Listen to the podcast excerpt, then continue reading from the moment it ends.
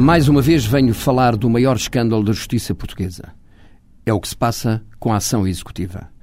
O que o legislador fez, ou melhor, não fez, com a ação executiva, constitui o problema mais sério da nossa justiça. E tudo porque os sucessivos governos resolveram alterar as regras de funcionamento e de tramitação da ação executiva, entregando aos solicitadores e agora também aos advogados a responsabilidade pelo andamento destas ações. A imagem e a credibilidade da justiça está irremediavelmente afetada com este estado de coisas.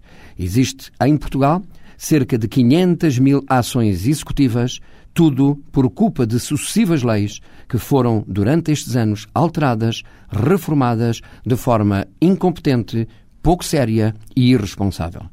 Só a fraca qualidade técnica e de sensibilidade dos sucessivos governos e do Parlamento fez com que existam hoje cerca de 500 mil ações paradas em todo o país nas mãos dos solicitadores de execução.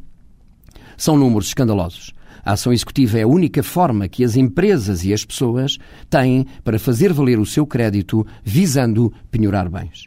Hoje não é possível a ninguém receber o seu crédito por via de uma ação executiva.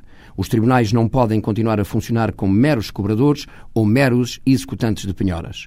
Somos o país na Europa com maior número de ações executivas intentadas e com maior índice de incumprimento de obrigações. A lei é má, mal pensada e de fraca qualidade. Os solicitadores executivos não foram competentes porque, aliciados com novas saídas profissionais, revelaram falta de capacidade para resolver este grave problema criado de forma irresponsável pelos políticos que têm governado este país. Nenhuma vantagem resultou das sucessivas alterações para a Justiça. Com esta lei, só os solicitadores de execução é que podem efetuar a penhora quando se revelaram incompetentes para fazer infletir esta tendência próxima do abismo. E quem sofre são as pessoas que necessitam de receber o seu crédito, o seu dinheiro e não conseguem. Esta situação de caos que se instalou jamais será debelada por via do solicitador executivo. A penhora deveria poder ser efetuada tanto pela o agente de execução, como através do oficial de justiça. Bastaria que o Ministério da Justiça dotasse os nossos tribunais de mais equipamentos e de mais meios humanos a par da criação generalizada de juízos de execução.